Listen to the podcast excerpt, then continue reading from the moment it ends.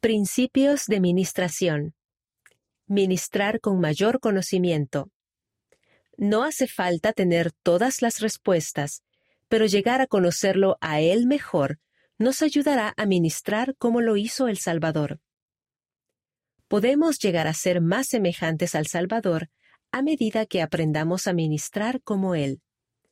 Mediante los ejemplos de Jesucristo y sus discípulos en el Nuevo Testamento, en 2023 aprenderemos cómo desarrollar atributos semejantes a los de Cristo que pueden ayudarnos en nuestra labor de ministrar como el Salvador. Jesús nos mostró el modelo de aprendizaje. A medida que el Salvador crecía, se fortalecía y se llenaba de sabiduría, y la gracia de Dios estaba sobre él.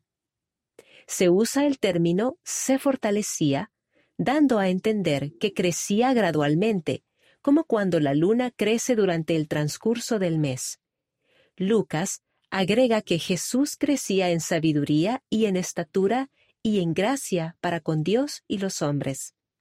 Jesús no obtuvo de repente una plenitud de conocimiento, sino que lo fue adquiriendo con el tiempo. Cuando Jesús tenía doce años, sus padres lo encontraron en el templo, el lugar central de adoración en Jerusalén, sentado en medio de los doctores de la ley, y éstos le oían y le hacían preguntas. Debido a que el aprendizaje había sido una parte importante de su crecimiento, cuando llegó la oportunidad de enseñar a los que se hallaban en el templo, él estaba preparado. Su enseñanza allí ejerció un efecto asombroso en aquellas personas y en sus padres utilizar el conocimiento en la administración. A continuación se presentan tres maneras en que el desarrollo del atributo cristiano del conocimiento puede ayudarnos en nuestra administración. Número 1. A medida que lleguemos a conocer al Salvador y aprendamos acerca de sus atributos, sabremos mejor lo que Él haría para ministrar si estuviera en nuestro lugar. Número 2.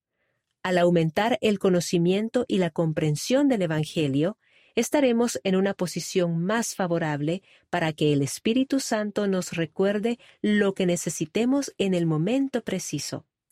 Esto puede ayudarnos a entender las necesidades de aquellos a quienes ministramos y a responder a sus preguntas o preocupaciones. Número 3. A medida que aumentemos nuestra capacidad de aprender, mejoraremos nuestra capacidad de conectarnos mejor con los demás o de prestarles servicio.